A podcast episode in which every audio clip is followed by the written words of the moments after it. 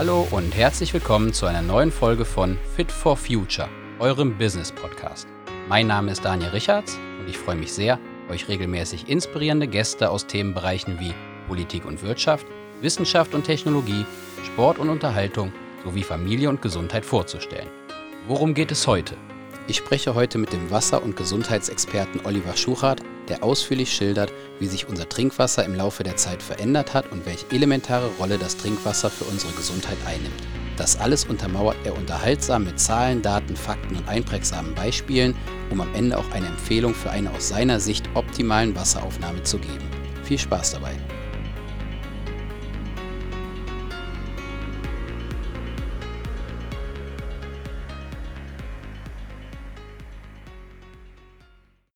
Ja, Olli, ich freue mich sehr, dich heute hier im Fit for Future Podcast begrüßen zu dürfen.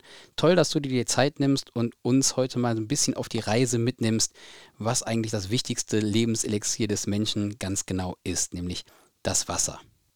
Ja, danke Daniel ähm, für deine Einladung zu diesem sehr heiklen, tollen und natürlichen Thema. Ähm, ich würde einfach mal reinplatzen in alles, also auch für die Zuschauer, damit sie wissen oder Zuhörer, wer ich, wer ich bin. Ähm, und zwar, ich bin ja Oliver Schuchert, glücklicher Familienvater, äh, Sportler, Wasserenthusiast, also das auch sehr stark ausgeprägt, äh, weil Wasser ja Leben ist, also Wasser ist Leben und wir haben es irgendwie im Laufe der Zeit, der Jahrzehnte verlernt, wie, wie essentiell das Wasser für unseren Körper ist.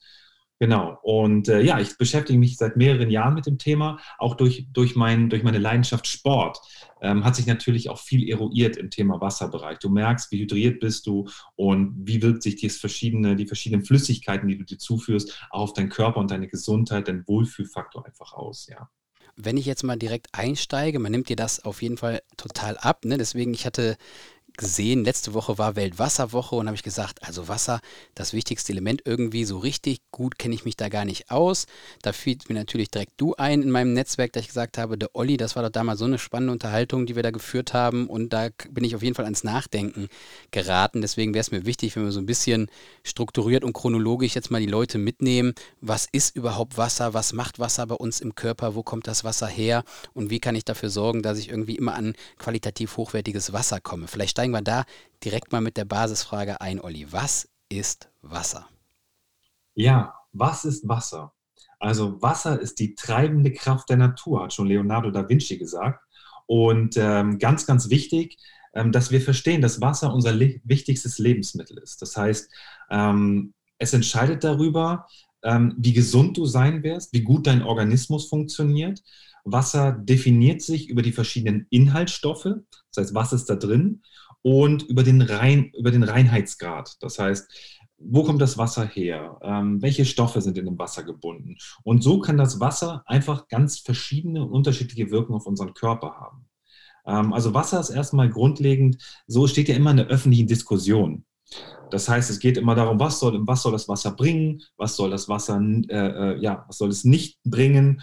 Und ähm, da unterscheiden wir immer zwischen den gesundheitsfördernden Mineralien und den Schadstoffen im Wasser, weil das hören wir immer wieder. Ach, die einen sagen, wir haben nur zwei Parteien. Die einen sagen, hey, nee, wir brauchen keinen Filter. Die anderen sagen, hey, ähm, wir brauchen ganz, ganz, ganz dringend einen Filter, weil guck dir die Umwelt an, guck dir die Umwelteinflüsse an. Und ja, und das ist halt ein Thema, wo wir uns dann wahrscheinlich auch heute, und da freue ich mich auch drauf, mit dir, Daniel, äh, uns auseinandersetzen. Und ähm, also Wasser ist grundlegend dafür da, damit die einzelnen Stoffwechselprozesse in unserem Körper richtig funktionieren. Da gehen wir jetzt aber auch, denke ich mal, im Weiteren dann auch tiefer drauf ein. Und ähm, ein weiterer Punkt, der, den ich jetzt hier nochmal anregen möchte, ist auf jeden Fall, dass wir nicht vergessen dürfen, dass die Entgiftung bei uns im Körper ein sehr, sehr wesentlicher Bestandteil ist. Das heißt also, wir haben zum einen ähm, die Entgiftung des Körpers durch Wasser, wir haben die Unterstützung der Stoffwechselprozesse, die ja auf dem Wasser aufbauen. Und wir haben die Hydration der Zelle. Das heißt, unser Körper besteht ja zu einem ganz großen Anteil aus Wasser. Das wäre ja auch was, wo ich jetzt überleiten würde zu dem, hey, was macht uns Menschen eigentlich ähm, aus? Also wie, wie sind wir beschaffen? Und ich denke mal, einige Menschen wissen das, einige auch nicht. Deswegen steige ich auch mit diesem interessanten Fakt ein. Und zwar, wir Menschen bestehen zu 70 Prozent aus Wasser. Das kann man allgemein sagen. Jedoch ist es so, dass wir, wenn wir als, als Samen erstmal entstehen, also die männliche Samenzelle besteht zu 99 Prozent aus Wasser. Wenn wir dann als Kind, also als Säugling praktisch aus dem Mutterleib kommen, dann haben wir noch 90 Prozent Wasseranteil. Und wenn wir uns dann angucken, den Verlauf über den Jugendlichen, über den Erwachsenen hin zum, zum, zum, ja, zum älteren Menschen, dann stellen wir fest, dass wir als älterer Mensch grundlegend nur noch eine, einen Gesamtwasseranteil von 60 Prozent haben. Was sagt uns das jetzt also? Also praktisch mit dem sinkenden Wasseranteil im Körper bauen auch unsere, baut auch unsere Vitalität und unsere Lebensfreude ab. Das heißt, unser Körper ist nicht mehr so widerstandsfähig, er geht ein, die ganzen Organe äh, funktionieren nicht mehr so richtig. Das ist etwas, was auch sehr viele Wasserforscher und Hydrologen festgestellt haben über, ich sag mal so, jahrzehntelange Forschung, dass unser Körper halt sehr stark davon abhängig ist. So ist zum Beispiel vielleicht für den einen oder anderen auch interessant, dass auch unsere Knochen zu 20 Prozent aus Wasser bestehen, unser Blut zu 95 Prozent, unser Gehirn zu 90 Prozent, ja, unser Magen zu 70 Prozent. Das sind also, wir sehen wirklich, wie involviert das Wasser in alle Prozesse bei uns im Körper ist und deswegen einfach auch so elementar. Das ist sehr spannend. Also, das ist viel, ne? Auf einmal, sag ich mal, was du da gerade droppst, aber es ist auch total verständlich. Ne? Man, man hat das alles schon mal irgendwie gehört, aber ich finde es auch gut, dass du es so mit Zahlen, Daten, Fakten jetzt mal so runtergerattert hast. Ne? Deswegen, ich war da auch sehr still, weil ich auch nochmal reflektieren muss und dachte, das stimmt eigentlich und auch interessant, wie das evolutionstechnisch, sage ich mal, im Laufe des Lebens immer einen geringeren Anteil irgendwo am, am Körper ausmacht. Du hast gesagt, fehlende Vitalität. Ist es da deswegen auch umso wichtiger, dass man dem Körper immer mehr mit steigendem Alter Wasser zuführt, kann man das so sagen? Also gibt es ja auch, da scheiden sich ja auch die Geister. Also wie viel Wasser sollten wir eigentlich jeden Tag trinken und warum? Mhm. Also grundlegend kannst du natürlich sagen, dass alle Prozesse im Körper von unserem Wasser abhängig sind. Wir haben ja einmal ähm, ja, interzelluläres Wasser, das heißt ja das, wo unsere Zellen draus bestehen. Ähm, zu den Eigenschaften komme ich dann nochmal später, weil da wird es dann auch nochmal sehr, sehr interessant. Und es geht also unterm Strich darum, dass jeder gesunde Mensch ähm, auch nach meinen Erfahrungen vielen Studien, nicht nur 1,5 Liter am Tag trinken soll. So sagen es ja ähm, einigen, so steht es auch niedergeschrieben, das ist das Mindestmaß, was man verzehren soll. Sondern ich würde, ich wage mich mal einfach nach vorne und sage mal so 30 bis 40 Milliliter sollte ein gesunder, erwachsener Mensch trinken. Das heißt, ähm, pro Kilogramm Körpergewicht. Das heißt, bei mir sind es jetzt, ich wiege darf ich ja hier sagen, äh, wird mir ja nicht. Man sieht dich ja nicht. Richtig. Meine guten 100 Kilo bedeuten dann natürlich auch drei Liter Wasser, die ich trinken darf. Die, muss ich aber auch ehrlich sagen, durch meinen Sport und so weiter ganz locker trinke. Ja, du, sag nochmal deine Größe kurz dazu, Oliver. Ich sehe hier einen Adonis vor mir. Den sehen natürlich die Zuhörer nicht, ja. Also du bist jetzt, du bist jetzt keine 100 Kilo kreisförmig. ja, ich bin tatsächlich ein Meter, knappe 1,94 Meter groß Sportler, Kraftsport, Kampfsport. Ähm, genau, das sind, so, das sind so meine Maße und dementsprechend bin ich also auch nicht fett, sondern ich bin schon eigentlich gut im, im Saft, wie man das immer so schön sagt. Und ähm, ich habe halt einfach auch viel durch meine durch meine sportlichen ähm, Tätigkeiten festgestellt, wie wirkt sich Wasser auf meinen Körper auf? Wie wichtig ist es, Wasser zu trinken? Und den Unterschied zwischen Leitungswasser, Mineralwasser und frisch gefiltertem Wasser, was aufbereitet ist. Und das gibt ganz elementare Unterschiede. Da müssen wir gleich ja unbedingt tiefer rein, weil das ist ja genau, genau das, was ich noch, was ich noch super spannend finde, wenn du auch in die ganzen Inhaltsstoffe nochmal gehst. Okay, jetzt haben wir gelernt, 30 bis 40 Milliliter pro Kilogramm Körpergewicht. Das finde ich ein gutes, gutes Richtmaß. Wie hat sich denn das Wasser eigentlich im Laufe der Zeit verändert? Weil man sagt ja immer, ich höre auch immer, also du, du weißt das aus den Vorgesprächen, ich bin jetzt jemand, da kommen wir nachher auch nochmal dazu, der aber auch immer in den Supermarkt fährt, der schon darauf achtet, dann wirklich auch Glasflaschen zu kaufen, weil er mal gehört hat, hey, da sind so viel Weichmacher im Plastik und so weiter. Aber ehrlicherweise weiß ich auch nicht, wie ist das denn überhaupt gereinigt, diese Glaswasserflaschen und was ist da überhaupt drin? Du hast mir damals schon so ein bisschen meine, meine Illusion genommen. Ich will jetzt nicht sagen, welch, von welchem Hersteller ich das Wasser kaufe, aber ich gebe schon so 100 Euro für Wasser im Monat, sicherlich zusätzlich nochmal an, an, an reinem Wasser, was ich wirklich kaufe in, in Glasflaschen, würde ich mal schätzen, also ohne Pfand schon abgezogen. Also finde ich gar nicht so wenig, was ich da auch immer an, an Kästen schleppe. Und da hast du mir schon die Illusion genommen und hast gesagt, naja, also so cool sind die Inhaltsstoffe bei diesem Wasser und es ist ein namhafter Hersteller, ist es jetzt gar nicht. Und deswegen nochmal auf die Frage zurück, wie hat sich das Wasser im Laufe der Zeit verändert? Weil ich habe auch viele Bekannte, die trinken ganz normal noch aus dem Hahn, aber da sage ich, na, hm, wo kommt das Wasser her? Ich weiß es gar nicht so genau. Und dann hört man viel von Chlor und jetzt bin ich zwar hier im Bergischen Land, ja, und wir haben irgendwie einen guten Härtegrad, auch Trinkwasserqualität sagen immer viele, kannst du bedenkenlos aus dem Hahn trinken, aber irgendwie traue ich mich dann doch nicht so richtig in, in Mengen, sage ich mal, hier Leitungswasser aus dem Hahn zu trinken, weil ne, ich weiß zwar ungefähr, aus welcher Talsperre das kommt und glaube halt, wie gesagt, wir haben auch nicht so einen hohen Kalkanteil, aber wie du es schon raushörst, viele äh, Wenn und Abers, ich bin mir nie so richtig sicher und fahre dann doch lieber in den Supermarkt, weil ich da noch mehr Vertrauen, ne, das geht immer um Vertrauen, habe, dass dieses Wasser ein besseres Wasser ist als das, was ich da aus dem Hahn bekomme. Vielleicht kannst du da mal so ein bisschen auch von der geschichtlichen Seite her einmal erzählen, so wie hat sich eigentlich das, das Wasser im Laufe der Zeit verändert, was Transportwege betrifft, Wasserwerke und so weiter, um, um dann nachher dazu zu kommen, welche Unterschiede es im, im Wasser gibt und welch, was du empfehlen würdest. Hm. Ja, das ist natürlich ähm, jetzt ein sehr, sehr interessanter Part, weil ich grundlegend ähm, mit dir einsteigen würde in das Thema, was ist denn eigentlich die natürliche Form des Wassers? Wie haben wir es früher zu uns genommen? Warum ist es so, dass ähm, bestimmte Völker in Bergregionen einfach grundlegend ähm, ja, sehr, sehr alt werden? Und ähm, ja, wie setzt sich unser Trinkwasser denn ganz genau zusammen? Also wo sind die Quellen unseres Wassers? Ähm, um da direkt einzusteigen, ist es so, dass wir natürlich ähm, ja, das Wasser in natürlicher Form äh, für uns Menschen entdeckt haben. Und das war grundlegend Quellwasser und Flusswasser. Ne, das heißt also, früher war es grundlegend so, dass man gesagt hat, ähm, wo bekommen wir unser Wasser her? Ich rede jetzt mal vor dem 18. Jahrhundert. Ähm, da hat man das aus Flüssen geholt, da hat man aus Seen geholt, da hat man früher in Zisternen das Regenwasser gesammelt und das getrunken. Ähm, gut, jetzt wird natürlich jemand sagen, hey, aber früher wurden sie auch krank und nicht so alt. Natürlich, selbstverständlich. Es geht ja auch nicht um die hygienische Aufbe also Aufbewahrung des Wassers in dem Zeitalter, sondern es geht darum, wie haben die Menschen das Wasser getrunken und wie war es für den Menschen geschaffen.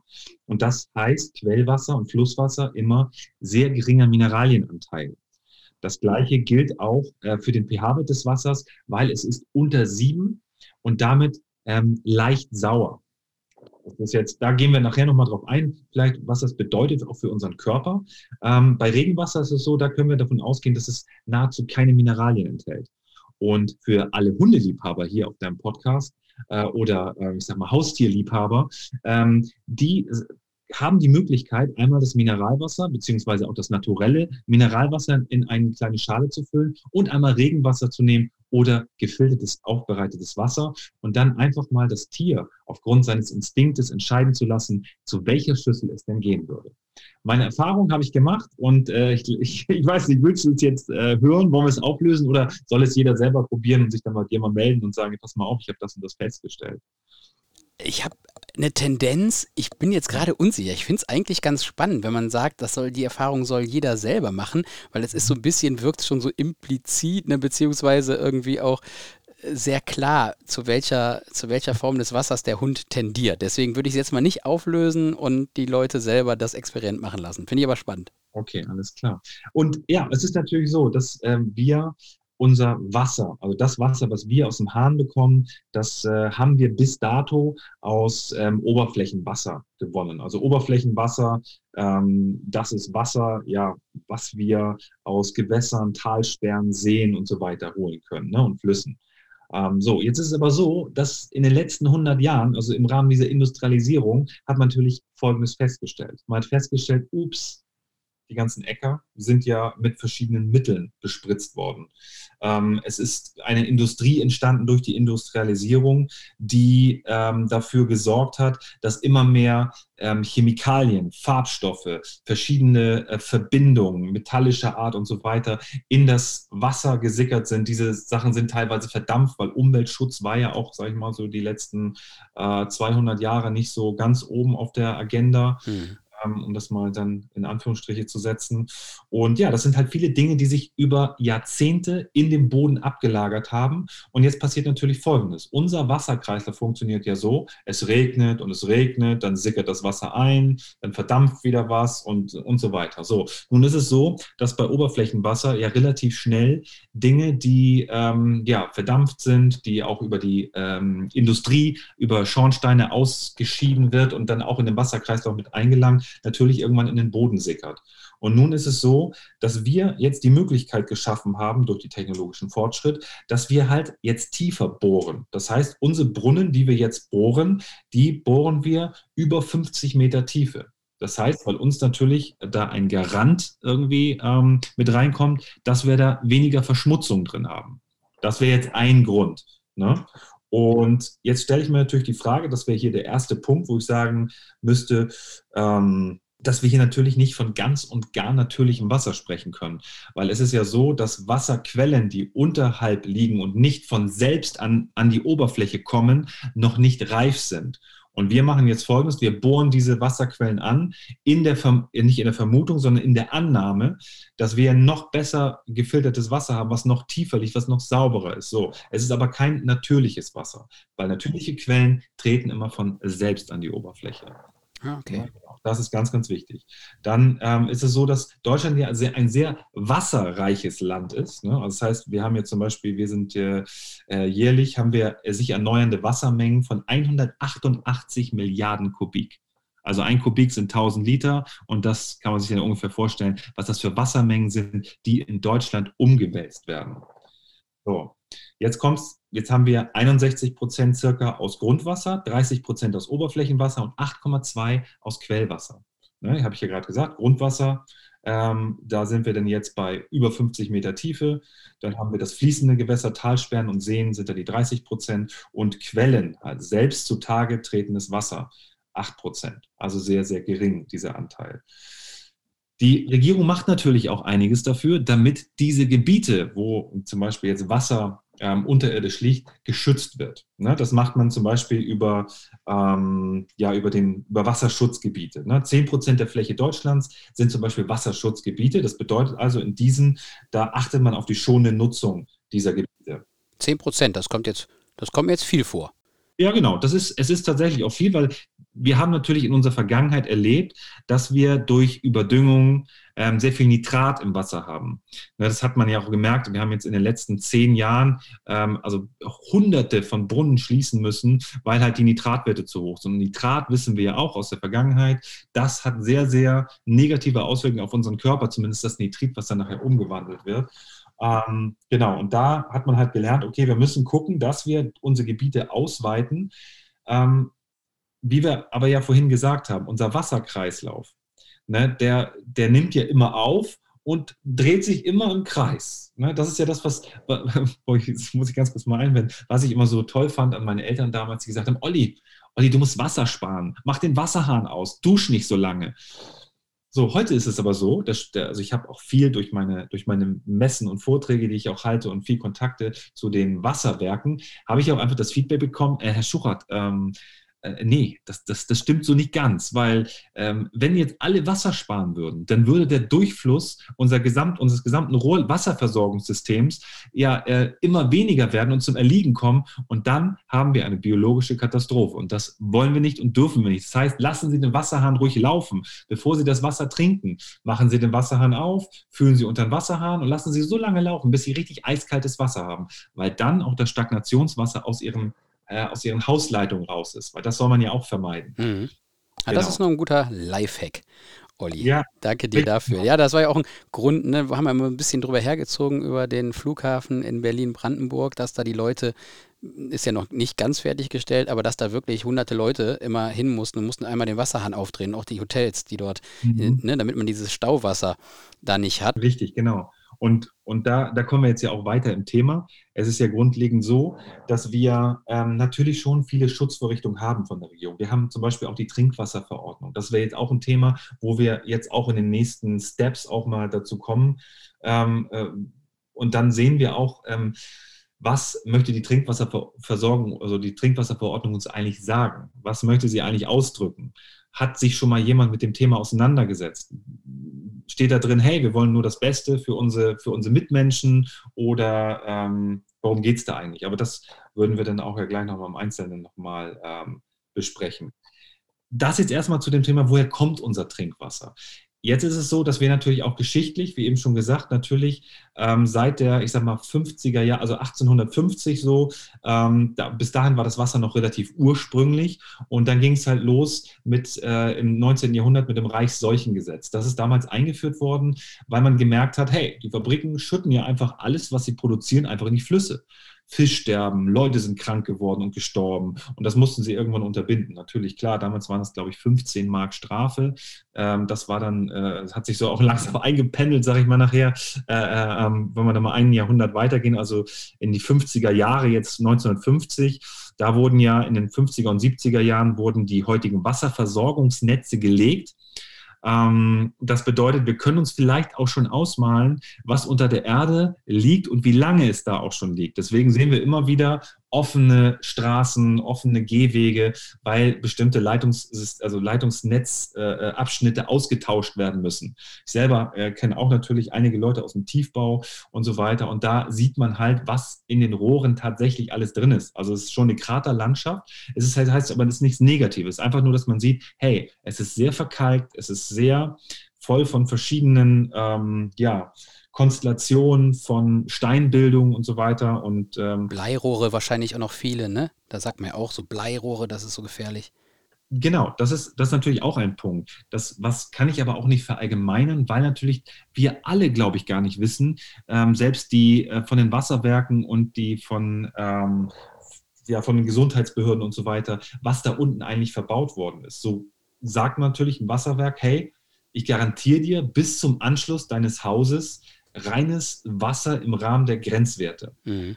So gibt es in Deutschland aber auch ähm, einige, oder sag mal einige, es gibt immer wieder Meldungen, wo die Leute sagen, hey, wir haben aber direkt an dieser Stelle abgenommen und wir haben halt leicht erhöhte Bleiwerte gehabt und so weiter. Leicht erhöht heißt ja über dem Grenzwerten. Da kommen wir vielleicht nachher auch nochmal zu, was bedeuten eigentlich die Grenzwerte, in welcher Konzentration und so weiter. Mhm. Und jetzt ist es so, dass dann äh, 15. Februar 1976 ein atemberaubender Tag war. Das war die ähm, Erlassung der ersten Trinkwasserverordnung. Weil man musste natürlich jetzt was machen, weil man gemerkt hat, was für eine Auswirkung auf den Wasserkreislauf das für die Menschen und Tiere hat. Und da ist man dann angefangen. Dann gab es nochmal eine Novellierung, das heißt, man hat das immer nochmal neu gestaltet, jetzt 2003. Und ja, und was, was ist heute? Was ist jetzt eigentlich heute? Womit setzen sich die Wasserwerke heute auseinander? Und ähm, warum gibt es Wasserkritiker und warum gibt es diejenigen, die immer wieder sagen, unser Wasser ist das beste Wasser? Ja, um das vielleicht ein bisschen zu verdeutlichen und sich nicht zu sehr auf eine ganz bestimmte Seite einzulassen, versuche ich es einfach mal an der Herleitung einer äh, ganz einfachen äh, Tatsache. So, die Wasserwerke haben festgestellt, dass sie seit, ich sag mal so, seit ähm, guten fünf bis zehn Jahren vor immer neue Herausforderungen gestellt werden. Diese Herausforderungen sind folgende. Immer neue Medikamente werden über die Pharmaindustrie ähm, an die Leute weitergegeben. Es geht ja nicht darum, dass die zwei, drei Tabletten einnehmen, sondern dass viele Menschen in unserer Gesellschaft krank sind. Die sind krank, das heißt, sie haben einen Dauerkonsum von pharmazeutischen Produkten, die über den Urin ähm, wieder ausgeschieden werden und in unser Wasserkreislauf eingeführt werden. So, es verschwindet ja aber nicht, dieses, diese, diese Stoffe, die da drin sind, sondern sie können tatsächlich von den Wasserwerken nicht gefiltert, nicht rausgefiltert werden. Es sind medizinische Rückstände, es sind sämtliche Düngemittel, Herbizide und so weiter. Und wer jetzt zum Beispiel aufschreit und sagt, hey, aber die Wasserwerke haben gesagt, das Wasser ist super, ähm, Kleines Beispiel wäre ja zum Beispiel Glyphosat. Man hat gewisse Grenzwerte für Glyphosat gehabt, hat gesagt, das ist alles super, unbedenklich. So, stellt man aber fest, weil man ja diese Grenzwerte festgelegt hat, ohne eine, wie soll ich das vorsichtig ausdrücken, ohne eine Langzeitstudie zu machen äh, auf, den, auf das Tier oder den Menschen, äh, hat man festgestellt, oh, das ist ja höchst krebserregend. Oh, ja, gut. Was machen wir jetzt? Ja, wir verbieten das. Wir verbieten das, nehmen das überall raus und Gut, aber was man nicht vergessen darf bei der ganzen Geschichte, unsere Böden wurden jahrzehntelang mit diesem, ähm, ja, mit diesem Unkrautvernichtungsmittel besprüht. Jahrzehntelang war das sogar. Bitte? Jahrzehntelang war das sogar. Richtig, genau. Jahrzehntelang, davor gab es ja noch heftigere Mittel. Also das wurde ja schon alles gemacht äh, auf den Äckern. Ich weiß es nun zum, zum Glück auch, weil ich äh, komme äh, vom Land und mein Opa ist Landwirt gewesen und der hat ja auch gespritzt mit Sachen, die auch er, obwohl er ja eigentlich ein harter Hund war, äh, nicht ohne so eine Superhandschuhe da angefasst hat von früher. Ähm, weil das die Landwirte haben früher schon ziemlich viel eingeatmet. Das siehst du auch bei einigen, die so die Folgen haben, in unserer eigenen Familie auch. Äh, und dann Krebs zum Beispiel an der Krebs erkrankt sind durch sowas. Mhm. Ähm, gut, ich versuche mich ja jetzt mal wieder zurückzurangeln in das, in, in das, was ich eigentlich ausdrücken wollte, war, genau, die Wasserwerke werden für immer, vor immer neue Herausforderungen gestellt. Da sehen wir zum Beispiel, ähm, man nennt es äh, in Fachkreisen Mikroverunreinigung, weil man natürlich auf die Menge von ein, ich sag mal 188 Milliarden Kubik ähm, dann in tonnenweise ähm, verschiedene andere Stoffe automatisch in den Wasserkreislauf eingeführt werden. Nur zum, um das zu veranschaulichen. Das ist jetzt, ich habe eine Statistik äh, ähm, mir rausgezogen von den Wasserwerken München und die haben gesagt, ähm, die, die haben hier statistisch erfasst, dass etwa 8100 Tonnen potenziell umweltrelevante Arzneimittel in Deutschland verwendet werden und in den Wasserkreislauf einfließen. Dann haben wir 117.000 Tonnen Pflanzenschutzmittel innerhalb Deutschlands wird abgegeben, 630.000 Tonnen Chemikalien aus Wasch- und Reinigungsmitteln und 10.500 verschiedene Substanzen in Kosmetikprodukten und Körperpflegemitteln. Das ist das, was jährlich in unseren Wasserkreislauf einfließt. Das lasse ich jetzt einfach mal so stehen. Und das sind die Herausforderungen für die Wasserwerke, weil die sagen, es gibt gewisse Werte und gewisse Substanzen, die, wo es noch nicht mal eine Prüfmethode für gibt. Das heißt, wenn ich jetzt, wenn jemand sagt, ach ja, Olli, äh, du redest immer von Hormonen im Wasser durch die Medikamente, ja, aber auf welchem Wassertest ist denn das drauf? Ich sage, hey, dafür müsstest du dein Wasser mal abfüllen auch gerade natürlich in Ballungsgebieten das Wasser mal abfüllen und dann müsstest du zu einer Analyse bringen, weil Hormone rauszufiltern, das kostet schon ein paar hundert Euro. Ne, das ist jetzt nicht so, dass es als Standardtest da ist, genauso wie du aus Blut auch anderen, andere Dinge rausfiltern möchtest, dann musst du einen extra Test machen, der sehr teuer ist. Hm. Jetzt nochmal, ob ich es richtig verstanden habe, Olli. Das heißt also, diese ganzen Zahlen, die du jetzt da aufgelistet hast, die werden jährlich dem Wasserkreislauf zugeführt. Und wir haben ja gelernt, das ist ein Kreislauf, das heißt, die verschwinden eben auch nicht. Das heißt, das wird immer mehr. Das Wasser wird immer verunreinigter. Kann man das so sagen? Richtig, genau, das kann man, das kann man so sagen. Wir reden hier und das, deswegen, das möchte ich auch nochmal äh, äh, äh, sicherstellen. Wir reden hier nicht davon, dass wir hier ähm, dem Tod ausgesetzt sind, sondern wir reden davon, dass ein Wasser, was auf so eine riesige Menge, also ist ja die, die Menge, die dahinter steht, ist klar, wenn ich im Ozean äh, ähm, schon Atommüll ablager und so, weil uns wird ja nichts passieren, ähm, das ist natürlich auch falsch gedacht, weil das ist der große Wasserkreislauf. Wir reden von dem kleinen Wasserkreislauf, wo immer mehr Mikroverunreinigungen dazukommen und dazu führen, dass das Wasser, was ja eigentlich rein sein soll, immer mehr voll ist mit verschiedenen Stoffen. Und das bedeutet, da kommen wir dann gleich nochmal zu, zu den Eigenschaften von Wasser. Wie sollten unser Wasser überhaupt sein, damit unsere Zellen das optimal aufnehmen können? Ja, weil ich bin nämlich genau, das ist, da kommen wir gleich drauf bestimmt, weil ich finde es jetzt auch nochmal wichtig, weil jetzt so vom Gefühl her, okay, habe ich zuerst gesagt, Haken dran, ich habe alles richtig gemacht, da ich nicht das Leitungswasser nehme, aber du sagst, man kann, die Wasserwerke können es nicht rausfiltern. Dann frage mhm. ich mich jetzt, mein Wasser, was ich kaufe, ist es dann Wasser, was wirklich zu diesen 8% aus Quellwassererzeugnissen äh, hergestellt wird und da eben dann die Frage, okay, ist das vielleicht nicht so verunreinigt oder haben die nochmal andere Möglichkeiten, die großen Unternehmen Dinge rauszufiltern, weil da kommen wir nachher später auch nochmal drauf, was wir als Privatperson, sage ich mal, tun können, um noch von der optimalen Wasserqualität zu partizipieren, sage ich jetzt mal. Aber gefühlt können die es nicht rausfiltern, die Wasserwerke, oder ist es eigentlich nur aus deren Sicht zu teuer oder ökonomisch nicht sinnvoll? Mhm. Das ist eine, eine, eine ganz, eine ganz piekgenaue Frage, weil das ist nämlich auch das Thema, mit dem ich mich auch lange auseinandergesetzt habe und wo auch immer wieder Diskussionen aufkommen. Es ist so, dass die Wasserwerke einfach von der Filterstufe, den fehlt mindestens eine weitere Filterstufe, um diese Dinge, vielleicht auch zwei, äh, rauszufiltern, weil ähm, wir sind gar nicht, unsere Wasserwerke sind gar nicht ausgelegt auf diese neuartigen Stoffe, also auf Hormone, auf Arzneimittel. Es geht lediglich darum, das Wasser von ähm, verschiedenen Keimen zu befreien, von ähm, ja, unseren Urin und alles, was wir ausscheiden, zu zersetzen über Bakterien und so weiter. Und ähm, Genau, und jetzt haben wir natürlich ganz andere Mikroverunreinigungen. Das heißt, deswegen heißt ja auch Mikroverunreinigung, weil ein Hormon ähm, das muss man sich mal ungefähr vorstellen, in, in welcher Konstellation steht das zu einem Haar von uns. Also ein Tausendstel von, von einem Haar ähm, so weit sind die in den Wasserwerken noch nicht und das bereitet denen auch Kopfschmerzen. Das weiß ich, das merke ich auch, weil der Druck auch immer höher wird. Also auf die einzelnen Wasserwerke, weil wir nicht nur mit den Dingen, die ich jetzt gerade genannt habe, zu tun haben, sondern wir haben ja auch noch mit anderen Umweltgiften zu tun. Mikroplastiken beispielsweise, oder? Genau. Mikroplastiken zum Beispiel. Das ist auch ein Thema, da könnten wir wahrscheinlich eine extra Folge zu machen zu Mikroplastik, wenn wir mal überlegen, welche ähm, Gebiete des Meeres schon komplett voller Plastik sind. Ganze Inseln voller, also Inseln, das sind ganze Länder in, Groß, in der Größe eines Landes, äh, die komplett aus Plastik bestehen. Strudel.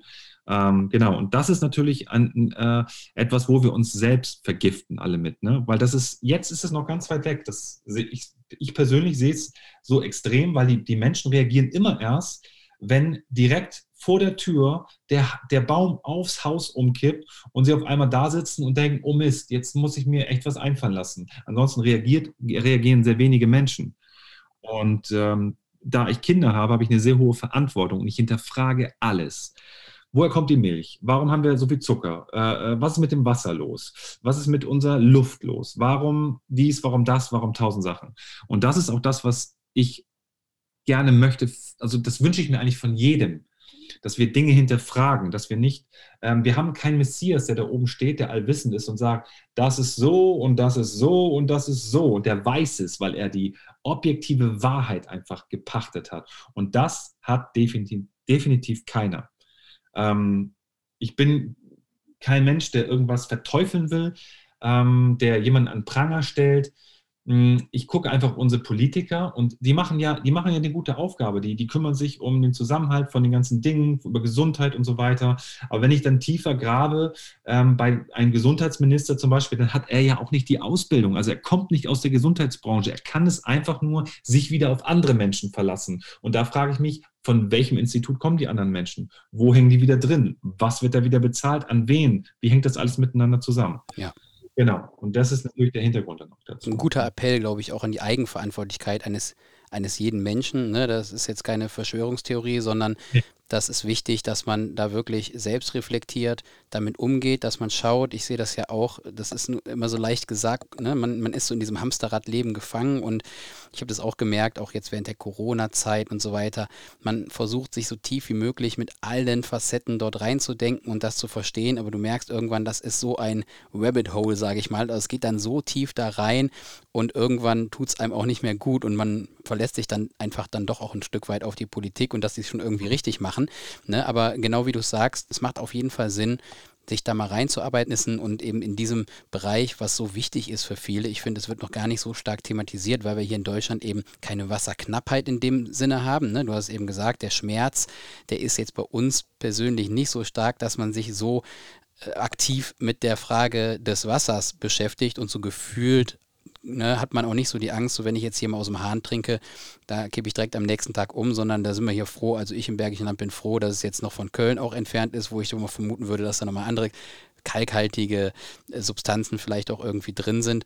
Aber trotzdem, deswegen, ne, was du gerade sagst, deswegen finde ich das auch so stark. Vielen Dank dafür, dein Appell. Und so bist du, so habe ich dich jetzt auch über die Jahre wahrgenommen, ne, dass man da sehr reflektiert ist. Du verurteilst nichts, aber jeder ist sich seines eigenen Glückes Schmied, ne, ist, glaube ich, so die Aussage. Und ja. es macht Sinn. Wir haben die Möglichkeit, uns über alles zu informieren durch das Internet etc. Ne, leben in der Demokratie und deswegen finde ich das auch sehr, sehr spannend, was du da nochmal sagst und danke auch dafür.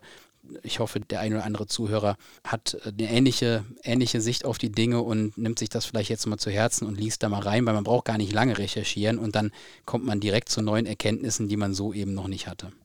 Genau, natürlich gibt es auch dafür wieder, weil äh, viele laufen durch die Gegend oder viele laufen rum und sagen, ja, das ist schlecht und hier und die machen den Leuten Angst. Also mir geht es auch gar nicht darum, den Menschen Angst zu machen, sondern es ist ganz, ganz wichtig, weil Wasser äh, ist Leben und das ist das Element für uns, aus dem wir zu 70 Prozent bestehen. Unser Planet besteht zu 70 Prozent aus Wasser. Und wenn wir nach anderem Leben suchen und nach draußen ins Weltall gehen, dann suchen wir nach Wasser.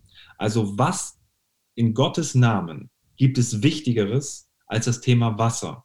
Weil wir davon leben, weil unser Körper, weil die ganze Existenz unser, unseres Körpers auf Wasser basiert. Genauso ist es eben, wenn man sagt, okay, du kannst drei Wochen ohne Nahrung auskommen, aber nach drei oder vier Tagen ohne Wasser stirbst du. Und du kannst dich nicht dagegen wehren, weil alle Prozesse im Körper über gesundes, gereinigtes und klares Wasser gehen. Und ähm, ich, hatte jetzt auch noch eine witzige Statistik, damit man auch mal sehen kann.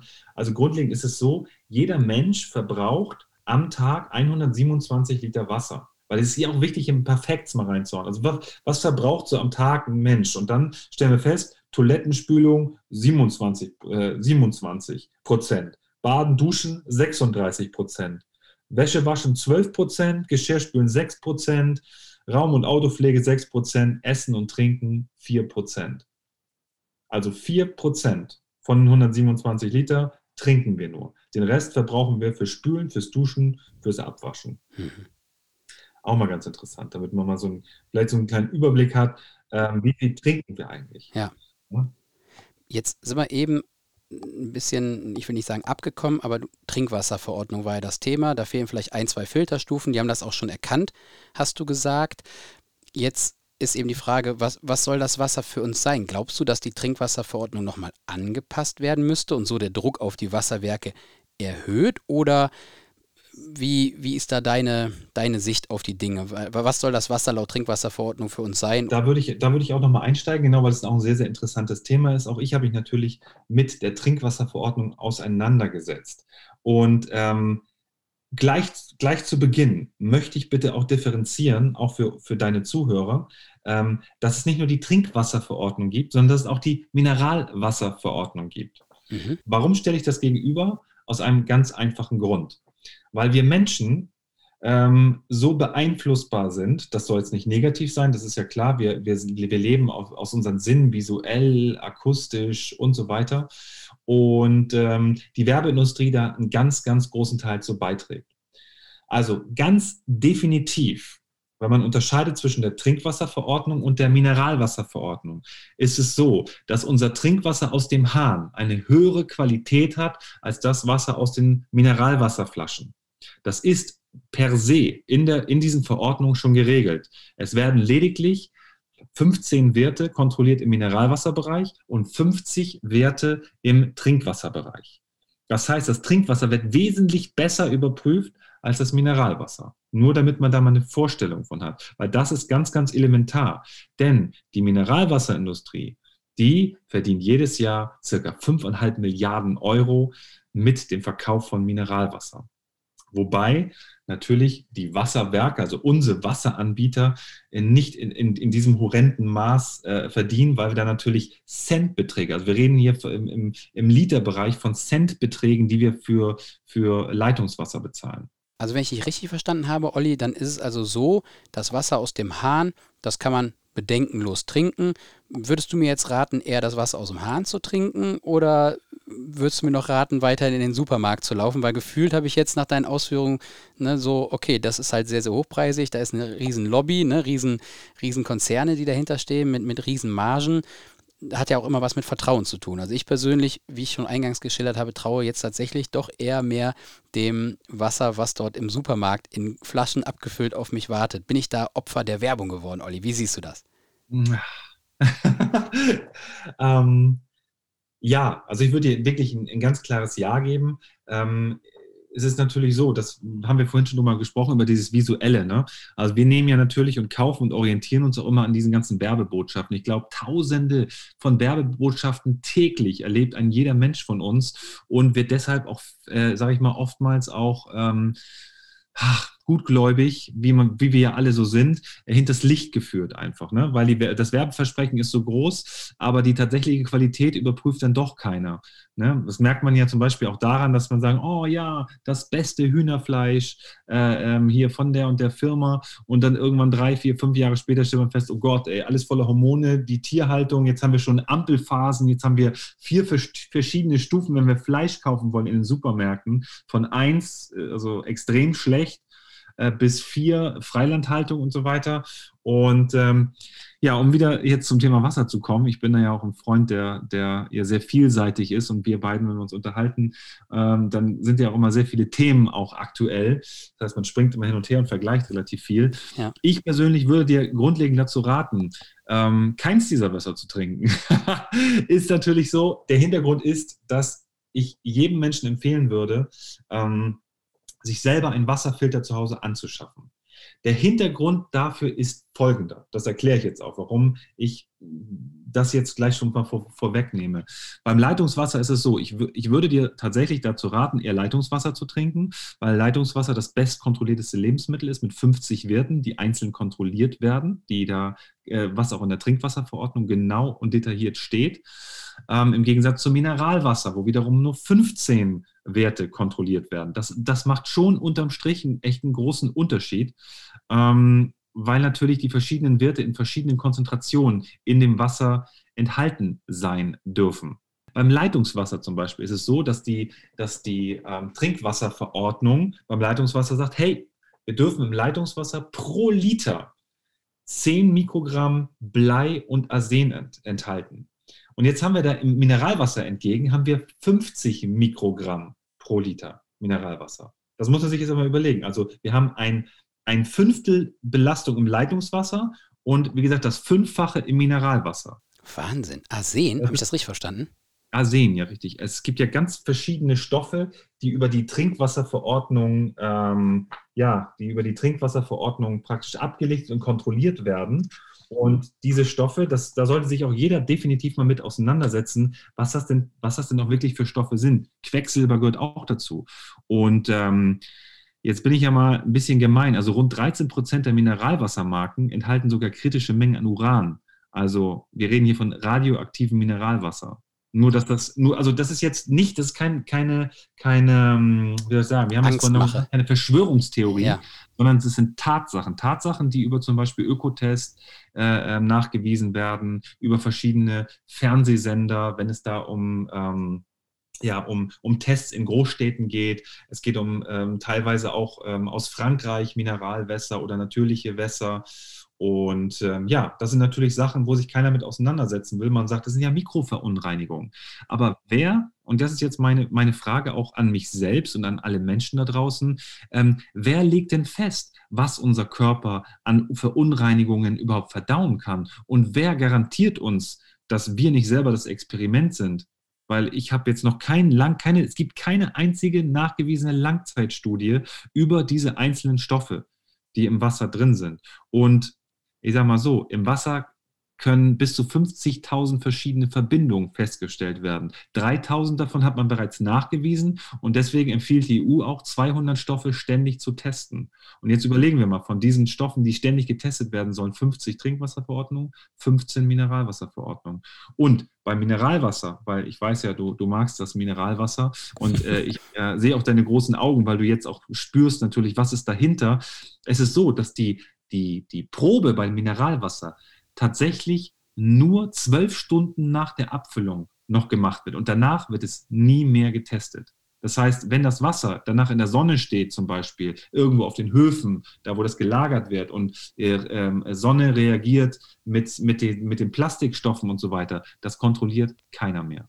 Das Kein ist, einziger. Das ist, ja, also das ist tatsächlich erschreckend, wenn man ehrlich ist, dass das Wasser im Supermarkt ein fünffaches Potenzial. Ich nenne es mal Potenzial, vielleicht gibt es auch viele. Ne, es gibt wahrscheinlich viele, die da auch ganz, ganz streng testen und dann ist das Wasser da auch nicht schlechter als das aus dem Hahn. Aber das Potenzial qua oder, oder aufgrund der Verordnung ist um ein Fünffaches höher, weil dort eben die Regeln andere sind. Ne? Das heißt, die dürfen 50 Milligramm Arsen und Blei, habe ich mir jetzt gemerkt, im Wasser haben und dürfen es dann immer noch verkaufen und in dem Leitungswasser dürfen sie nur ein Fünftel davon, nämlich 10 Milligramm pro mhm. Liter. Mhm. Also das, das wäre ja tatsächlich dann schon ein klares Indiz zum Leitungswasser. Ja, da nimmst du mir tatsächlich jetzt, hast du, hast du einiges an Aufklärungsarbeit geleistet. Das werde ich zu Hause auch nochmal debattieren, weil ich bin ja auch derjenige, habe ich eingangs erwähnt, der halt immer mit dem Auto dann in den Supermarkt fährt, ne, das Wasser schleppt, also Zeit investiert. Ich verbrenne auch noch Diesel am Weg dahin und mhm. Energie, weil ich das ganze Zeug immer schleppen muss und mal von den ökonomischen Fakten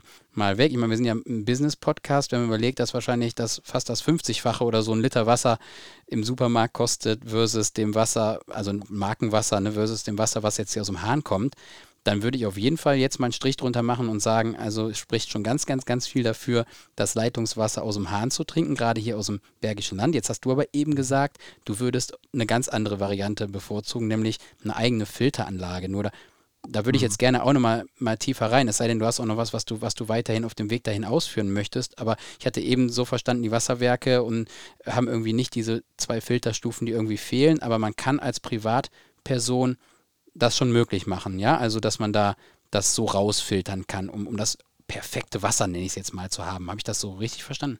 Mhm. Das hast du absolut richtig verstanden. Ähm, be bevor ich aber zu diesem Thema komme, ähm, äh, lieber Daniel, würde ich noch was anbringen wollen. Und zwar ist es so, dass wir, wir haben ja zwar über die Eigenschaften vom Wasser gesprochen, nun haben wir ja aber noch ähm, etwas, was den Menschen da draußen vielleicht noch gar nicht so, so klar ist. Also natürlich ist es so, wenn du dich mit dem Thema Wasser beschäftigst, wie auch mit anderen Gesundheitsaspekten von anderen Lebensmitteln, dann beschäftigst du dich auch damit, wie ist denn die Aufnahme vom Wasser überhaupt? Wie funktioniert das Ganze denn überhaupt? Und ähm, ja, da gibt es einen Professor Vincent, Jean-Claude Vincent, ist ein ähm, Hydrologe, der zusammen mit der französischen Regierung damals ähm, in, ja, in Frankreich über Jahrzehnte weg in Studien äh, durchgeführt hat, aus verschiedenen Gebieten. Da geht es halt um Wasserhärte, äh, weicheres Wasser, härteres Wasser, wie wird das aufgenommen von den Menschen und äh, was hat er dann unterm Strich festgestellt. Also ich werde die Studie jetzt nicht en Detail hier ähm, mal mitgeben, weil jeder kann Jean-Claude Vincent äh, und die dazugehörigen Studien, vielleicht können wir es auch noch verlinken, wenn du so lieb wärst, ja, weil das sehr interessant ist, auch mit zwei, drei Büchern noch dazu untermalt. Ähm, also er hat auf jeden Fall festgestellt, dass das Wasser ähm, von, der von dem Körper oder der Zelle optimal aufgenommen werden kann, wenn es sehr mineralarm ist. Also da spreche ich auch den Kalk mit an, weil Kalke sind ja auch Mineralien, die im Wasser sind. Das heißt, weiches Wasser wird, weil es ähm, leerer ist, weil nicht so viel Mineralien ist, einfacher von der Zelle aufgenommen. Das finden wir auch ganz einfach in der Natur. Das nennt sich dann Osmoseprinzip das Osmoseprinzip, das heißt, das Wasser hat immer den Druck, bestimmte, sage ich mal so, ähm, Konzentrationen an Mineralien äh, auszugleichen. Ne, das bedeutet unterm Strich, wenn wir jetzt, ich mache das immer ganz, ganz gerne an dem, an dem Süßwasserfisch, äh, äh, ähm, verdeutliche ich das am besten, weil wer von, den, wer von euch da draußen äh, weiß denn, was den Süßwasserfisch auszeichnet? Ja, das ist natürlich die erste Frage, die mir jetzt keine beantworten wird, aber ich mache es mal einfach selbst. Ich kann es leider auch nicht. also der Süßwasserfisch, ähm, der braucht nicht trinken, sein Leben lang. Das Einzige, was er nur machen muss, ist Wasser lassen. Und das kann er dann immer je nach Gusto machen. Das hängt folgendermaßen damit zusammen. Der Süßwasserfisch an sich ist ja, hat eine sehr hohe Mineraldichte in sich drin. Und das Wasser, was ähm, praktisch in dem, ähm, in dem Fluss ist oder in dem See ist, hat die Eigenschaft, wie wir es vorhin schon besprochen haben, es ist sehr mineralarm und leicht sauer. Das haben sämtliche Oberflächenwasser wie Flusswasser, Talwasser, äh hier, ähm, Talsperrenwasser, ähm, alle Süßwasserquellen. Ne? Die sind sehr leer, also haben wenig Mineralien drin.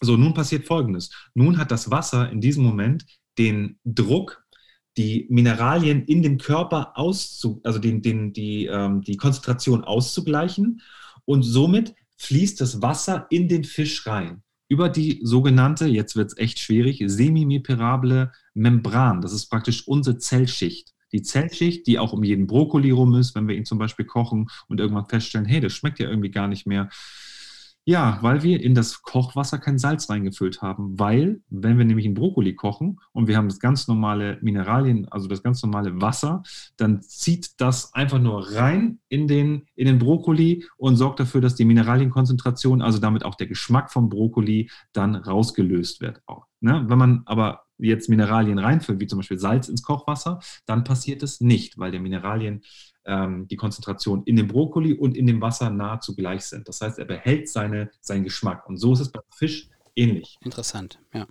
Jetzt mal, das musste ich jetzt ganz kurz mal raushauen, weil da kann man das am besten verstehen. So, dieser Jean-Claude Vincent, kommen wir zu unserem Hydrologen zurück, der ähm, drei Jahrzehnte lang mit der französischen Regierung geforscht hat, der hat festgestellt, dass wir im dass wir als Mensch ähm, das Wasser am besten aufnehmen können, wenn wir einen gewissen Mikrosiemens-Wert haben. Mikrosiemens, ähm, das bedeutet nichts anderes als, es sind gelöste Teilchen im Wasser, also Fremdmoleküle von gelösten Stoffen, die wir pro Millionen Wassermoleküle messen.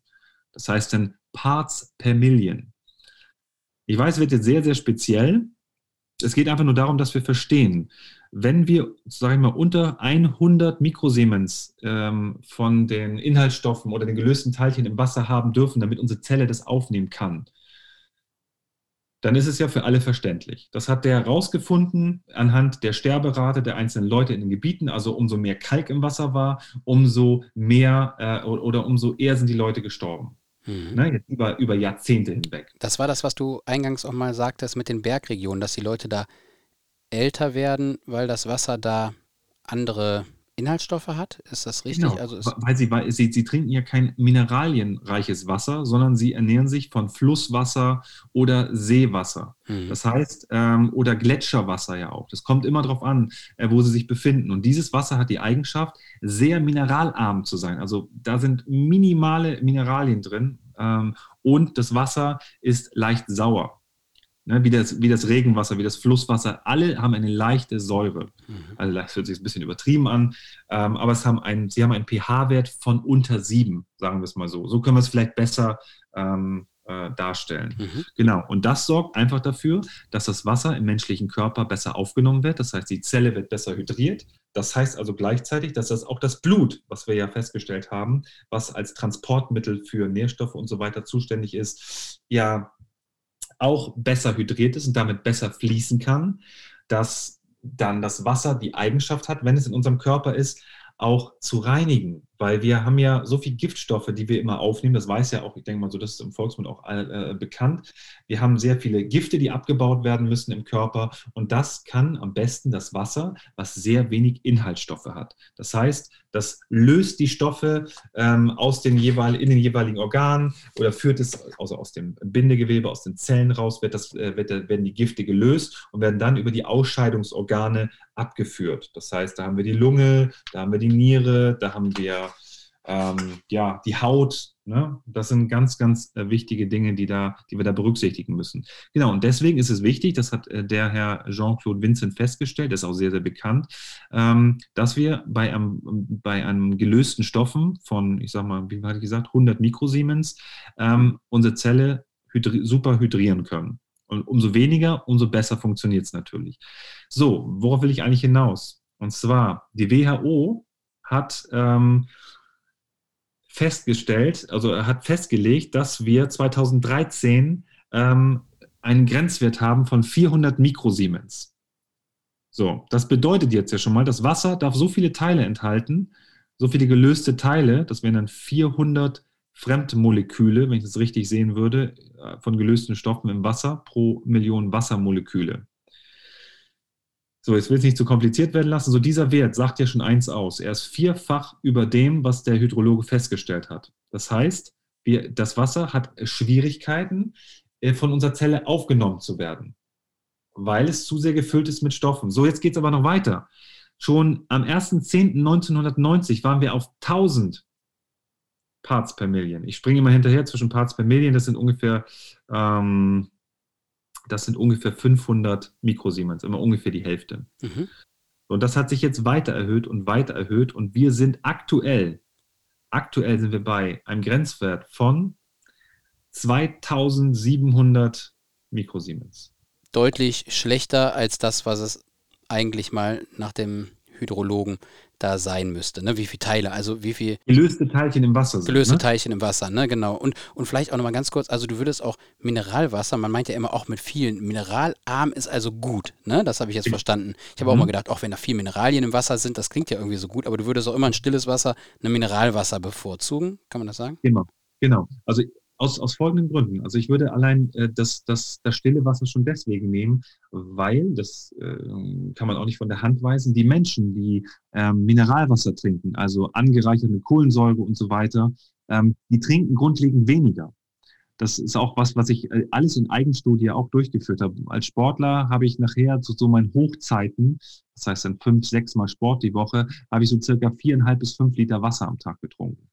Das ist schon sehr, sehr viel. Und darauf bin ich im Endeffekt erst darauf auf diese so sensitiv geworden mit dem Wasser und habe festgestellt, es kann doch nicht sein. Ich trinke eigentlich echt gut viel Wasser, habe aber trotzdem das Gefühl, meine Haut ist irgendwie leicht trocken. Ich äh, fühle mich nicht richtig hydriert, habe immer so ein leichtes Kratzen im Hals. habe mir gedacht, woran kann das liegen? Das, das stimmt doch irgendwas nicht. Und dann bin ich angefangen und dann habe ich mir relativ schnell eine Wasseraufbereitungsanlage geholt und da habe ich erst den Unterschied gespürt. Den Unterschied spürst du, weil das Wasser ganz anders vom Körper aufgenommen wird. Am Anfang also haben auch viele von meinen Freunden gesagt, oh Olli, das ist ja alles äh, Humbug und ich schmecke da keinen Unterschied. Ich sage, trink das Wasser doch mal jetzt zwei, drei Wochen. So, und, und nicht das andere. Du trinkst nur das Wasser. So, was hast du fest, was stellst du fest? Und nach zwei, drei Wochen ähm, aus eigener Erfahrung haben, ich sage mal so bestimmt fünf meiner Freunde, die auch sich Wasseranlagen gekauft haben, festgestellt, die Haut ist wesentlich, äh, ist wesentlich äh, nicht fettiger geworden, aber nicht mehr so trocken geworden. Sie haben festgestellt, sie müssen öf also auch öfter auf die Toilette. Der, ähm, sie fühlen sich vitaler ähm, und sie trinken auch, sie, sie schmecken jetzt erst den direkten Unterschied zwischen dem ähm, Mineralwasser und dem, und dem leereren Wasser. Weil das leere Wasser, das spürst du, das, das sackt richtig in den Körper ein und du hast ein viel, ein viel wohligeres Gefühl. Ja, und es ist natürlich so, umso weniger Sachen wir im Wasser haben, das heißt, umso weniger gelöste Stoffe, umso besser kann das Wasser das machen, wozu es hier ist. Ja, umso besser kann das Wasser uns äh, hydrieren, entgiften, kann am besten die, ähm, die jeweiligen Nährstoffe äh, transportieren.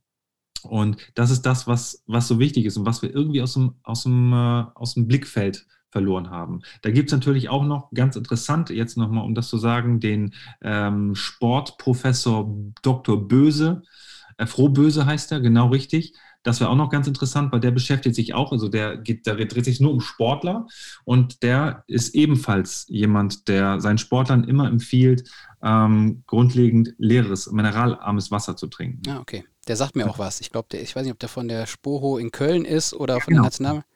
Aus Köln kommt er, genau. Aus Köln, ne? irgendwo, genau, genau. Ja, der Name ist geläufig. Wäre auch interessant. Also auf jeden Fall, da, da werde ich mich mit dem auch nochmal irgendwie in Verbindung setzen, um da noch ein bisschen näher zu forschen. Ähm, ja, ist auf jeden Fall sehr, sehr interessant, damit man das, das, Grund, das Grundding versteht. Ich möchte jetzt aber nicht den Eindruck vermitteln, dass Mineralien im Wasser für jegliche Menschengruppen, also für jegliche äh, äh ähm, Menschen nicht geeignet ist. Wenn wir natürlich von einem Sportler, von einem Sportler reden, mhm. der zweimal am Tag im Hochleistungssport, ähm, äh, sage ich mal so, ja, tätig ist, hört sich ein bisschen äh, abgehackt an, aber der, der braucht tatsächlich alles an Mineralien, was er sich reinpfeifen kann. Mhm. Das heißt, ähm, gerade nach dem Sport und so weiter, es gibt ja diese ganzen, die ganzen Mineraliendrinks und, und die Sportler wissen aber auch, wo die Mineralien herkommen. Weil die Mineralien, die nehmen wir angedockt an ähm, sogenannte Protein, Proteine auf, an sogenannte Gelatverbindungen, weil so haben wir die beste Bioverfügbarkeit für die Mineralien. Das heißt, entweder ich trinke irgendwie 10 Liter Wasser oder ich esse halt zwei Möhren und zwei Scheiben Gouda-Käse, so damit man den Vergleich mal hat. Also Wasser ist nicht der Lieferant, sondern Wasser hat seine drei Funktionen, die wir eben schon nochmal äh, genannt haben. Das ist das Wichtige. Nicht, es kommt nicht darauf an, was das Wasser mitbringt, sondern was das Wasser hier bei uns im Körper regulieren kann. Ich finde es total spannend. Also vielen Dank für deine ganzen Ausführungen. Also ich glaube, ich muss mir das nachher auch nochmal noch mal in Ruhe anhören. Aber hängen geblieben ist bei mir auf jeden Fall, ganz, ganz viel natürlich, aber du sagst jetzt auch private Filteranlagen. Ist das so, kann ich mir das so vorstellen, wie diese, ich kenne das aus der Firma, so da haben wir, glaube ich, so eine Brita-Filteranlage. Ich weiß jetzt nicht, wie das im Detail funktioniert, aber was würdest du mir jetzt raten? Also was meinst du mit Filter? Also kann man das alles rausfiltern, um auf diesen Wert von dem, von diesem französischen Professor, dem Hydrologen, da zu kommen? Ja, also genau, das ist, das ist das Schöne an der ganzen, an der ganzen Geschichte. Ähm, die Filteranlage, die macht ja Folgendes. Die ähm, ermöglicht dir erstmal eine ganz wichtige und limitierte Einheit in deinem Leben zu verändern und das ist deine Zeit. Wie du eben schon ganz gut gesagt hast, du kommst von der Arbeit, du musst dich nochmal ins Auto setzen, du fährst in den Supermarkt, du begegnest da gerade in jetzigen Zeiten sehr vielen Menschen. Zu, zum anderen weißt du nicht, wer diese Flaschen alle schon in der Hand gehabt hat. Also sprich die Kästen, die sind ja durch ganz viele Hände gegangen. Ähm, dann fährst du, also schmeißt dein Auto an, fährst hin, fährst wieder zurück, bringst das Pfand wieder, wieder äh, in den Supermarkt. Das Pfand wird dort abgeholt von einem Lastwagen, der es wieder in die Reinigungsanlagen bringt, also industrielle Aufbereitung, also Reinigung und dann wieder abfüllen der ganzen Geschichte. Und dann fährt der LKW ja wieder zurück in den Supermarkt und lädt das Wasser da wieder ab. Also wir reden jetzt hier von einer, aus meiner Perspektive, ökologischen Katastrophe, die wir hier mit, mit Millionen von Menschen äh, oder ja, dem, dem, der wir verfallen sind. Ne? Ich sage mal so verfallen, weil die Werbung, ähm, die sorgt ja dafür, dass wir den Eindruck haben, mit ganz vielen Bildern, wie toll dieses reine Wasser ist, aus der schönsten Quelle am Berg. Hm, und ähm, dass das natürlich nicht der Wahrheit entspricht, das merken wir spätestens, wenn wir von den tollen Hühnern sprechen, die diese tollen Bio-Eier legen und so weiter. Das ist also das, was auch durch Recherche entstanden ist. Die Leute haben recherchiert und haben festgestellt, hey, das Fleisch, nee, da stimmt doch irgendwas nicht mit. Die Hühner, die Eier, das, dies, jenes, also so viele Dinge, die da rausgekommen sind. Und so ist es beim Wasser ähnlich. Ne? Und jetzt, wenn man zu Hause eine Quelle hat, und das haben wir ja nun mal alle. Und diese Quelle, nun, wie wir jetzt festgestellt haben, durch dieses ganze, ähm, also durch unsere, unsere Unterhaltung und die Information, dass diese Quelle ja schon das bestüberwachteste Lebensmittel in Deutschland ist. Warum soll ich also, wo 50 Werte kontrolliert werden, zu einem Supermarkt fahren, wo ich einen CO2-Fußabdruck hinterlasse nicht nur für die Fahrt, die ich hin und zurück mache, sondern auch für die Abfüllung, die Ab, das Abpumpen aus 50 Meter Tiefe, die industrielle Reinigung und so weiter, der nicht, der nicht gerade minimal ist, ähm, oder bleibe ich nicht einfach zu Hause und genieße die Zeit für die wichtigen und schönen, schöneren Dinge im Leben und das kann zum Beispiel die Familie sein. Ne, jetzt auch an alle Familien da draußen. Natürlich für jeden Einzelnen auch die Zeit für sich ist klar. Also ich wollte es jetzt ein bisschen überspitzen, weil ich ja selber, weil wir ja auch, ich sag mal so, auch Familienmenschen sind. Ja, ähm, ja so nun schließen wir die Anlage einfach zu Hause an.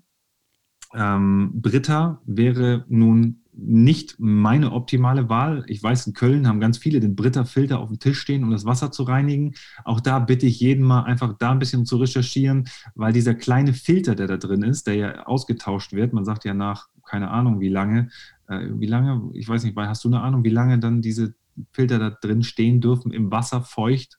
Nee, du, also ich kenne mich da, da, da, müß, da will ich auch ein bisschen ausholen tatsächlich. Also ja. vielleicht mal so eine Filteranlage, was die genau macht. Ich habe da echt gar keinen Plan so davon. Ich weiß nur, dass bei uns in der, in der Firma ne, wurden überall diese Geräte angeschlossen. Da kannst du natürlich auch heiß und, und auch für den Tee und das kam alles aus dem Hahn. Ne, kannst du dann heißes Wasser aufbereiten. Das war einfach eine, aber ich kenne mich jetzt gar nicht aus, was da für ein Filter drin ist, was der Filter macht.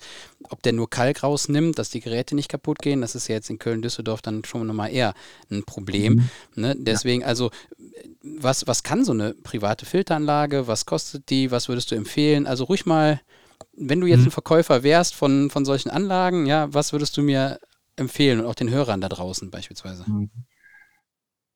Gut, also ich würde auf jeden Fall jedem ähm, Hörer da draußen empfehlen, sich keinen Britta-Filter auf den Tisch zu stellen. Britta-Filter ist ein ganz kleiner Aktivkohlefilter, der ja, sag mal, Tage, Wochen, ähm, sogar auch Monate in, in, einem feuchten Milieu steht. Das heißt, da, dort bilden, bilden sich Keime und man hat irgendwann nach einer kurzen gewissen Zeit schon eine Explosion von diesen Keimen. Das ist auch über Stiftung Warentest und sowas, sie haben das alles schon getestet.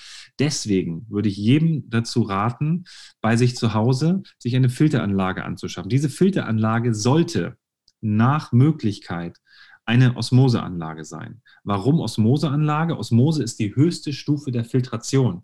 Wir haben praktisch über Aktivkohle, dann haben wir Nanofiltration, Ultrafiltration, ähm, also die beiden Filterstufen, die unseren Wasserwerken fehlen. Und dann haben wir die Umkehrosmose. Die reinigt das Wasser komplett von allen Inhaltsstoffen. Und jetzt, natürlich, jetzt sind natürlich relativ schnell die Leute sagen, alles ist raus, die guten Stoffe aus dem Wasser.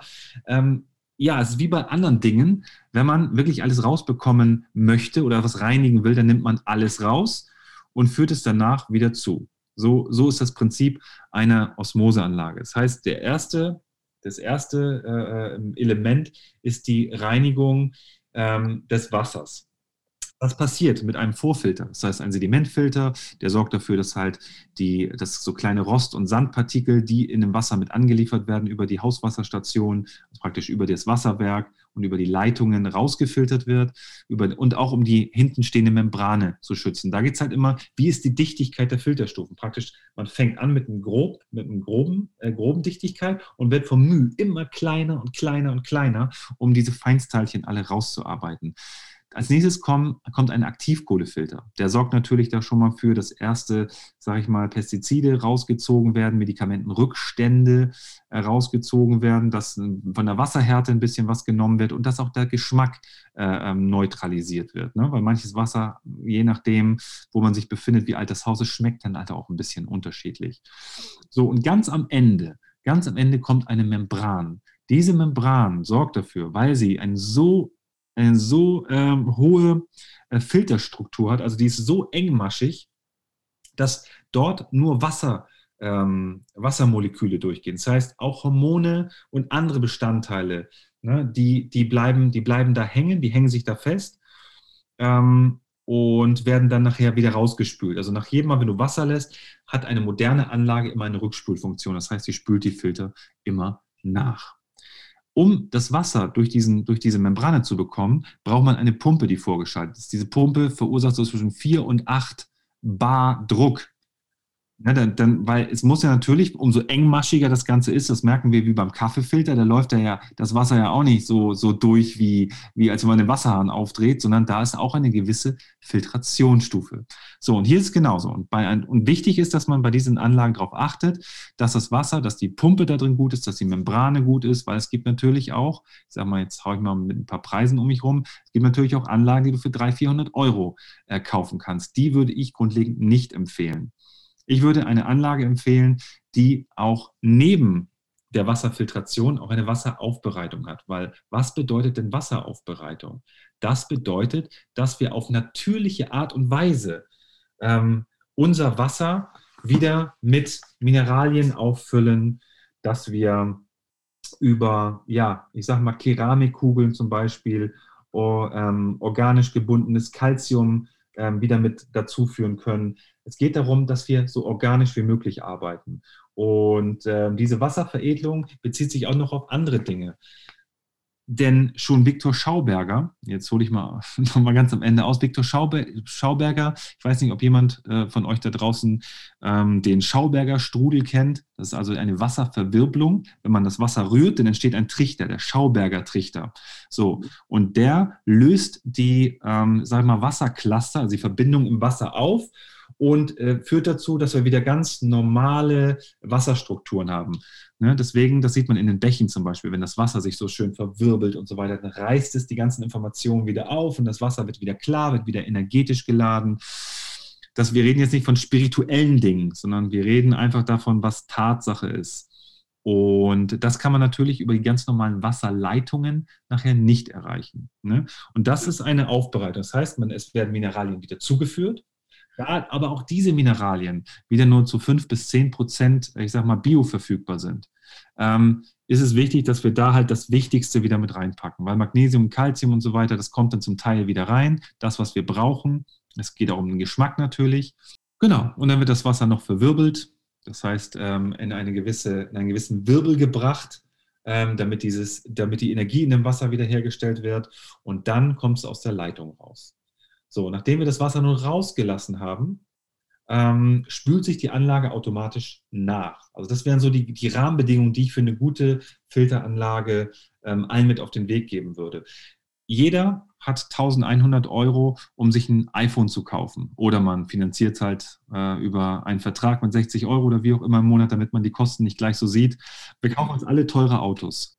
Wichtig ist, das haben wir heute auch mitgenommen, dass Wasser unser Lebenselixier ist. Also ohne Wasser werden wir nicht lange überleben können. Also jetzt frage ich jeden, was ist es jedem da draußen wert, sich eine ordentliche Anlage zu kaufen, weil wir alles zu Hause haben, sich dadurch Zeit zu sparen, etwas nachhaltig für die Umwelt zu tun und gleichzeitig seine Gesundheit noch auf ein ganz neues Niveau zu heben?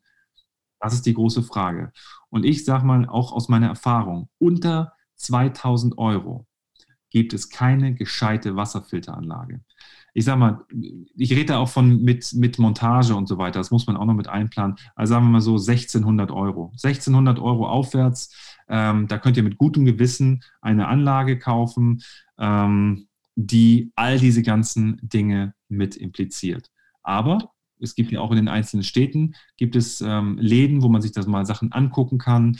Äh, es gibt ja auch Homepages, wo sich verschiedene Firmen dann auch äh, Dinge anbieten. Aber eingefallen müsst ihr mir alle da draußen tun.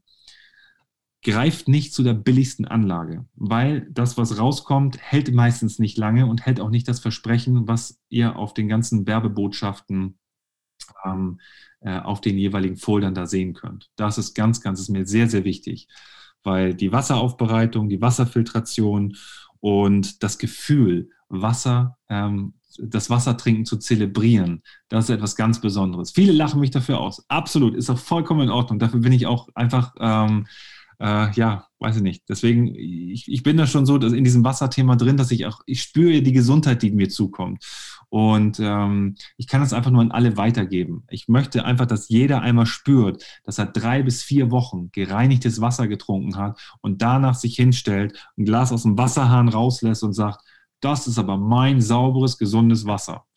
Das wäre ein, ein Versuch, den würde ich äh, ja, den würde ich auch mit verschiedenen äh, Testteilnehmern einfach mal so durchführen wollen. Das ist sehr, sehr interessant. ja, also ich bin ganz baff, ja. Ich war die ganze Zeit auch schon so ruhig, besonnen und still, weil ich dir, natürlich sehe ich dich jetzt auch noch dabei, aber deine, dein Enthusiasmus und deine Energie, die hat man förmlich gespürt. Ich hoffe, das ist beim Hörer auch so angekommen. Ich finde es total spannend. Also vielen Dank erstmal, Olli, sowieso für die ganzen, ganzen Ausführungen. Also das heißt, so eine Wasseranlage, habe ich verstanden, die filtert sozusagen den ganzen Mist raus und führt aber, und das ist eben so wichtig, dann über gewisse Techniken, den Strudel hast du schon erwähnt und so weiter, ich glaube, du hattest mir im Vorgespräch auch mal von Sango-Korallen oder Korallen gesprochen. Das ist so irgendwie die Endstufe ne, an, an Themen, was es da so alles gibt. Also ich werde mich da auf jeden Fall nochmal tiefer mit befassen ähm, mit dem Thema.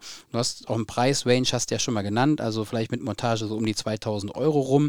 Das finde ich, wie gesagt, du hast ja eben die Frage mal gestellt. Das amortisiert sich bei mir dann wahrscheinlich schon nach, nach zwei Jahren, sage ich mal alleine. Minus die ganze Schlepperei, den ganzen Hassel, den man irgendwie hat. Vielleicht kannst du was dazu sagen, so Pflege, Filter, diese Zusatzstoffe, da muss man ja sicherlich auch ein gewisses Budget zurückstellen, oder? Das, das, das kann ja nicht auf, auf Lebenszeit irgendwie immer wieder äh, entstehen, sondern da muss man ja die Filter wahrscheinlich wechseln und immer diese, diese Dinge, Mineralstoffe, Mineralien etc.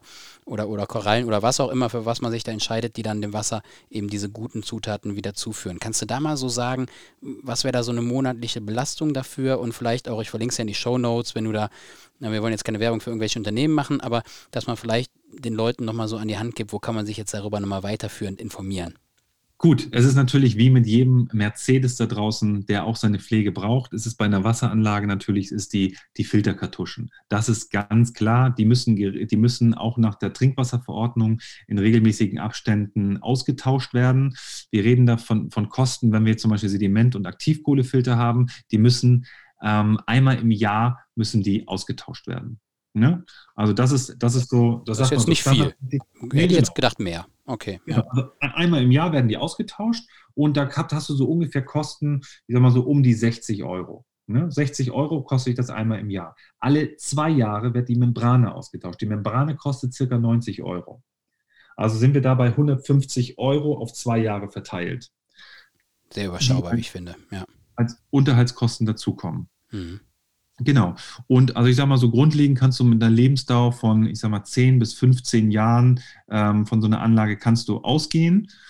Und was natürlich auch noch wichtig ist und was dazu kommt, es kann natürlich sein, dass immer mal wieder in den nächsten drei, vier Jahren so eine neue Technologien rauskommen, wo die vielleicht noch was Schöneres haben, wo man sagt, oh, das kann ich mir jetzt auch gut vorstellen. Jetzt gibt es zum Beispiel einmal die, die Anlage, die haben einen Wassertank integriert. Das heißt, das Wasser wird, ähm, das, die Anlage zieht sich Wasser aus der ganz normalen Leitung raus, filtert das in einen 8-Liter-Tank. Und jedes Mal, wenn du das Wasser da rauslässt, zieht sich diese Anlage wieder neues Wasser aus dem ganz normalen äh, äh Wasserhahn und filtert das wieder nach. Das ist so das, was bis jetzt immer auch gängig gewesen ist. Jetzt gibt es allerdings auch was ganz Neues, ist die Direct Flow Anlage. Direct Flow ist, es gibt keinen Wassertank mehr dazwischen. Es wird direkt mit sehr hohem Druck durch ein bis zwei Membranen durchgepresst. Und äh, dadurch hat man natürlich eine höhere Fließgeschwindigkeit. Man hat keinen Wassertank mehr, wo man sagt, oh, wenn ich jetzt aber vier Wochen nicht zu Hause bin, was mache ich denn mit dem Tank im Wasser? Da haben viele Leute Angst vor, was ich Verkeimung und so weiter. Also da gibt es natürlich auch immer, also immer stetig ähm, ja, eine Innovation in, diesem, in, diesem, in diesen ganzen Anlagen. Ne? Und ich empfehle auch jedem, das bin ich auch ehrlich, weil ich sehe es auch immer wieder, wie man selbst im Büro, in größeren Bürogebäuden, immer noch äh, Kästen hat oder halt diese Britta-Dinger, wo man sich Wasser aus dem Hahn rauslässt und das dann einfach durch einen Britta-Filter ähm, ähm, ja, filtert. Da kann ich immer jedem nur empfehlen, Trinkwassersysteme haben viel mit Nachhaltigkeit zu tun. Und Nachhaltigkeit und gesundes Wasser hat immer was mit Mitarbeiterzufriedenheit und Mitarbeitergesundheit zu tun. Da reden wir jetzt natürlich dann auch über andere Themen, aber genauso wie da eine Schale mit Äpfeln und Birnen und, und Nüssen irgendwo auf dem Tisch stehen sollte, sollte auch ein ordentliches Trinkwassersystem in jeder Firma sein. Das ist das, was man für seine Mitarbeiter macht. Und äh, genau, das äh, ist auch, also nicht nur privat zu Hause, sondern auch dem Mitarbeiter den Zugang zu richtig schönem, tollen Wasser in seiner eigenen Firma anbieten. Das finde ich ist schon, gehört eigentlich heute schon, wenn wir doch alle so umweltbewusst und, und, und naturbelassen sind und, äh, und alle gesund ernähren wollen, gehört auf jeden Fall mit dazu. Ja, vielen Dank, Olli. Super spannend. Ne? Also, was ich auf jeden Fall mitnehme, du hast es gerade gesagt, also das macht ja auch in der reinen Betrachtung sogar total ökonomisch Sinn.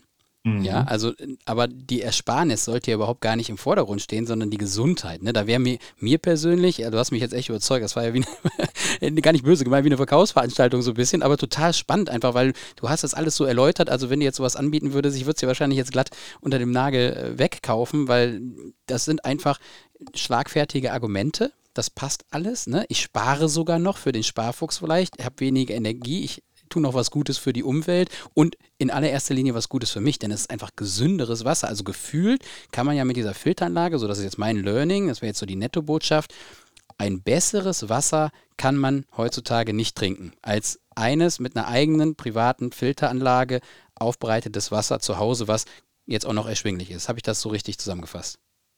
Das hast du richtig zusammengefasst. Es gibt natürlich noch eine Möglichkeit. Und diese Möglichkeit ist wenn du im Hochgebirge bist irgendwo und du siehst, wo irgendeine Quelle direkt aus dem Boden rausgebrochen ist, eine frische Quelle, dann kannst du Glück haben, dass das Wasser besser ist. Aber wie gesagt, auch da die Quelle, das muss selber rausbrechen aus dem, aus dem Boden. Dann könntest du Glück haben. Aber grundlegend gebe ich dir absolut recht, wenn du etwas Gutes für dich und deine Familie tun willst, dann ist es sinnvoll, dein, das Grundelement, was dich am Leben hält, ähm, in so reinster Form wie möglich aufzunehmen und zu verstehen, was das Wasser in deinem Körper macht, welche Eigenschaften das Wasser hat und ja, was dein großer Benefit äh, für deine Familie und deine Zeit im Leben ist, weil Zeit ist auch ein sehr begrenzter, ja, wie soll ich das sagen, eine sehr begrenzte Einheit, denn wir alle wissen ja, Memento Mori. Memento Mori, das ist doch ein toller Schluss. Olli, vielen Dank dafür. Also wir müssen, ich glaube, wir machen in einem halben Jahr oder so nochmal eine Folge und dann habe ich mhm. mir so ein Gerät angeschafft und werde mal berichten, so einen Erlebnisbericht, was das mit mir und der Familie gemacht hat. Also ganz, ganz toll. Wirklich vielen Dank für deine Zeit. Ich musste kaum irgendwie Nachfragen stellen. Gut, äh, mir fiel auch schwer, wirklich da noch vernünftige Nachfragen zu stellen, weil das war, es sprudelte so aus dir heraus und sprudeln, ne? das passt auch wieder zur Folge. Das war mhm. einfach wirklich toll. Deswegen ein, ein Quell aus Wissen und Erkenntnissen bist du da. Vielen, vielen Dank nochmal an der Stelle, Memento Mori. Das ist wirklich ein passender Schluss. Und ähm, wie gesagt, liebe Zuhörer, ich hoffe, es hat euch auch gefallen. Ich werde alles, was ich jetzt vom Olli im Nachgang noch bekomme, in die Show Notes packen. Da könnt ihr euch mal informieren. Auch die Links zu den Spezialisten, Experten, dass ihr, wenn ihr da Interesse habt, auch gerne mit dir, Olli, kann man natürlich auch Kontakt aufnehmen. Ich bin ja ganz beeindruckt und ganz begeistert und danke dir nochmal für die Zeit. Danke, dass ich bei dir sein durfte. Sehr, sehr gerne. Mach's gut, mein Lieber. Dankeschön. Daniel, ciao. Ja, liebe Zuhörer, das war Folge 10 vom Fit for Future Podcast. Wenn es euch gefallen hat, dann lasst doch über die diversen Portale ein Feedback da. Abonniert den Podcast, um keine weitere Folge zu verpassen. Wenn ihr mehr über Olli erfahren wollt, dann schaut unbedingt in die Show Notes. Dort habe ich euch alle relevanten Informationen verlinkt. Macht's gut und bis zum nächsten Mal, euer Daniel.